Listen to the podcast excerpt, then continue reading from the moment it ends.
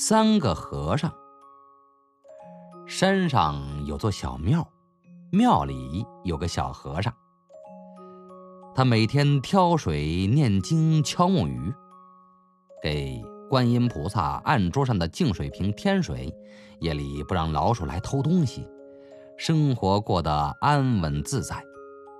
不久，来了个长和尚，他一到庙里就把半缸水喝光了。小和尚叫他去挑水，长和尚心想一个人去挑水太吃亏了，便要小和尚和他一起去抬水。但两人一次只能抬一只水桶，怪麻烦的。他们都斤斤计较，而且要求水桶必须放在扁担的中央，不可以走太快，也不可以走太慢。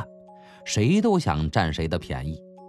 不过，虽然吵吵闹闹，但他们总算每天还有水喝，有饭吃。后来啊，又来了个胖和尚，他也想喝水，但缸里没水。小和尚和长和尚叫他自己去挑。胖和尚挑来一担水，立刻独自喝光了。从此谁也不挑水，三个和尚就没水喝。大家各念各的经，各敲各的木鱼儿。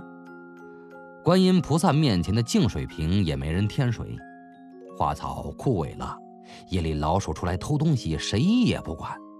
结果老鼠猖獗，打翻烛台，燃起大火。三个和尚这才一起奋力扑火。大火扑灭了，他们也觉醒了。从此，三个和尚齐心协力，水自然就更多了。